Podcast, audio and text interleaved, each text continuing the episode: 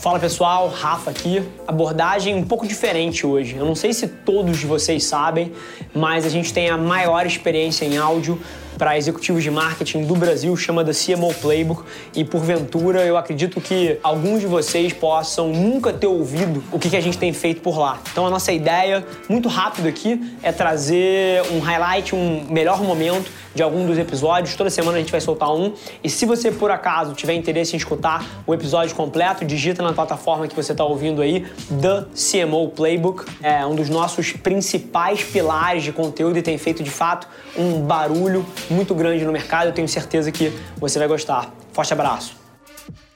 A relevância cultural, uma vez conquistada, é uma coisa que você tem que cuidar senão você perde essa relevância cultural. Então, você precisa estar ligado em momentos que são culturalmente relevantes para o seu target, em ícones que são culturalmente relevantes para o seu target, ter posicionamentos que são culturalmente relevantes para o seu target, enfim, você precisa estar associado à cultura a qual você está inserido. Não existe hoje em dia mais você fazer marketing, principalmente a gente está falando de B2C, é, desatrelado, e principalmente a gente está falando de pessoas mais jovens, né? sem você estar atrelado à cultura do país onde você está, do segmento onde você está, enfim, não tem como. E é interessante, cara, enquanto você está falando, é curioso porque, cara, alguém que está ouvindo com atenção está percebendo uma coisa que permeia, cara, qualquer discurso de alguém que sabe o que está falando em 2020, que é a inversão da lógica de construir marca. É sobre eu entender, cara, o que que eu quero comunicar e o que que eu quero imprimir nas pessoas e passa a ser a compreensão inversa. É a lógica do consumidor no centro da sua construção de marca.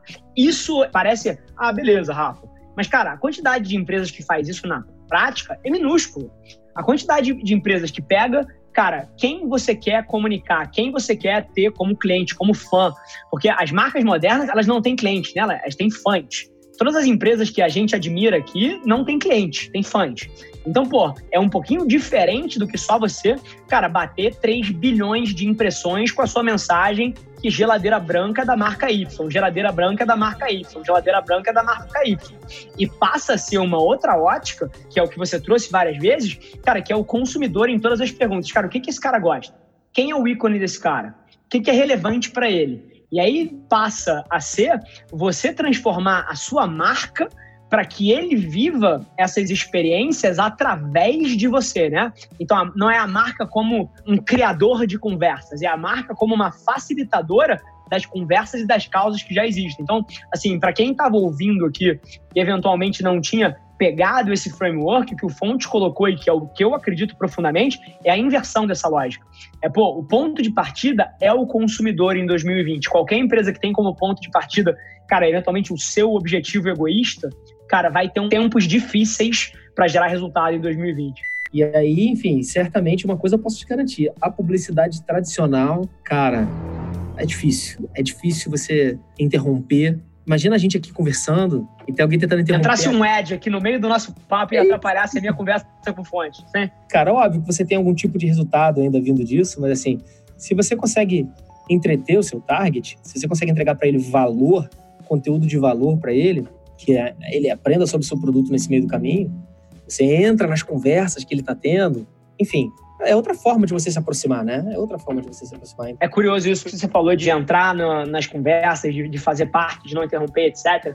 É curioso porque, por exemplo, quando conversava-se planos de mídia há 10 anos atrás, você falava de impactos de cobertura, de variáveis que, que só levam em consideração porra, o que, que você está querendo imprimir nos outros, né? E hoje em dia, cara, qualquer campanha de mídia, qualquer campanha que esteja sendo criada, e até tem outro assunto que eu quero puxar a partir disso, cara, começa da experiência de usuário que você quer gerar.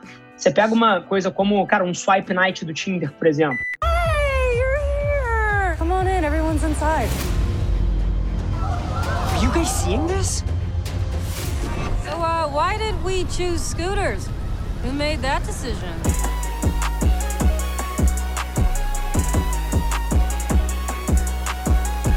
Cara, assim, não é uma campanha de venda ou de dar downloads, é uma experiência de marca. E por isso é poderoso. Você pega, cara, uma campanha publicitária moderna, ela não joga no campo de compre meu produto, entenda meus benefícios, ela joga no campo, cara, de como transformar a tua marca numa experiência para o cara. E aí é interessante um aspecto que você falou que acho que a gente não entrou o suficiente, que eu acho que vale a pena, partir dos dados como ponto de partida para uma estratégia e depois para uma execução, né? E aí eu acho que isso permeia tudo. E aí, pô, vou abrir espaço para você falar. Tô vendo que, cara, esse aqui é um programa principalmente em áudio, então vocês não viram a cara do Fonte quando eu falei isso, mas foi muito boa. Ele gostou da âncora. Mas assim, é porque é fato, assim, eu e ele que somos pessoas que viram um mundo publicitário que pensava diferente, viram decisões cara, de campanha, decisões de empresa serem tomadas porque cinco publicitários entraram numa sala e tiveram uma ideia e se apaixonaram por aquela ideia, ignoraram os dados, ignoraram o que o consumidor queria e, assim, pensava no prêmio, pensava em como aquilo ali ia gerar um conceito, queria botar no portfólio dele, ia criar case para Cane. Assim, é outro mundo que a gente vive, que onde tudo deveria estar partindo dos dados, seja uma estratégia de negócio ou seja uma estratégia de campanha. Cara, teu take em cima disso? Eu acho que é totalmente isso, cara. Assim, primeira coisa, entende o seu público-alvo, mas entende no sentido de você, de fato, ter informação do que, que ele está fazendo, né? Entende o mercado, entende as oportunidades que você tem, entende os números, quebra o teu mercado, qual é o seu mercado endereçável, quem de fato pode comprar seu produto, quem já compra hoje e quem não compra, e quem não compra, não compra por quê. Cara, eu acho que uma estratégia hoje em dia que seja baseada no achismo, cara, com a quantidade de informação que a gente tem no mundo, seu concorrente vai estar mais backupado que você. Então é importante que você de fato, decida seguir um caminho de uma forma científica. Você sabe um debate que eu acho fantástico? Que tem tudo a ver com isso que você falou, que o problema é fazer, é quando eu sento eventualmente com alguma grande marca, eu falo assim, cara, seguinte, tua alocação de orçamento aqui tá 90% mídia off e, cara, e 10% digital. Primeira coisa que a gente vai fazer aqui para aumentar as suas vendas é você vai inverter essa lógica. Ele vira para mim e fala assim: ah, eu já testei, eu já tentei. Eu já tentei fazer, cara, mais Facebook Ads do que eu faço. Eu já tentei, cara, rodar campanhas de YouTube para brand lift, construção de marca. Não funcionou. É óbvio que não funcionou. Você não sabe fazer. No fim do dia, não é sobre a ferramenta, não é sobre a tática, é sobre o que, que você faz com aquele negócio. Cara, uma bola de futebol pro fonte talvez tenha menos ROI que para mim. Assim como o Facebook Ads na mão de um executivo que não sabe fazer isso da maneira correta e vai usar o Facebook Ads eventualmente para tentar vender produto para as pessoas de cara e não construir marca e depois eventualmente usar isso como um funil para um segundo momento de venda, cara, o cara não sabe fazer. Então, no fim do dia, eu acho que, cara, seja dados, seja estratégia, seja execução, seja execução criativa de alguma coisa, seja campanhas de mídia nas plataformas digitais, tudo tem a ver com se você sabe fazer ou não, né? Assim, não é a ideia, o conceito, porra. Cara, joga no Google agora qualquer coisa. Você vai jogar aí, pô, como acompanhar uma execução de alta performance. Você vai achar três livros, dez blogs, 200 podcasts igual o nosso. No fim é. do dia, porra, como é que você aterriza esse negócio? E aí eu te pergunto, cara, por que eu construí essa narrativa toda? Você é um cara que trabalhou em algumas das grandes marcas que as pessoas admiram, seja na Spot, que é um monstro de educação, cara, seja nas grandes marcas de telecom, ou seja no Tinder agora. E você, com certeza, teve perto de você equipes que você falava assim, caceta, essa equipe aqui entrega. A ponta da execução deles, não importa o processo, não é um problema.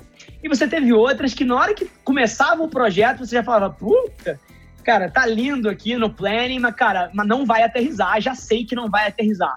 Cara, na sua cabeça, nesses, porra, 20 anos aí de rua, qual é a principal diferença entre equipes que aterrizam e que geram ROI com a ferramenta e com o que foi planejado e equipes que, cara, porra, planejam, etc., e na hora de fazer não materializam em resultado para a companhia? Uma coisa, principal diferença. Caraca, tem várias variáveis aí, cara. Mas assim. Cara. Eu vou falar de algumas, mas eu vou falar qual que eu acho que é a principal. A primeira, assim, as pessoas certas na posição certa, eu acho que isso é fundamental. Bom, gente, super feliz que você ouviu esse trecho do The CMO Playbook, o podcast da Velar Media. Se você quiser ouvir o episódio na íntegra, é só você digitar no seu player, como eu falei, The CMO Playbook. Vai ser um prazer te receber lá na outra plataforma. Não esquece de se inscrever, sai episódio novo toda segunda-feira, trazendo um grande nome desse mercado para bater um papo comigo. E, sinceramente, independente de você trabalhar especificamente com marketing ou publicidade, eu tenho certeza que tem capacidade de agregar valor para qualquer executivo. Te espero lá. Um abraço.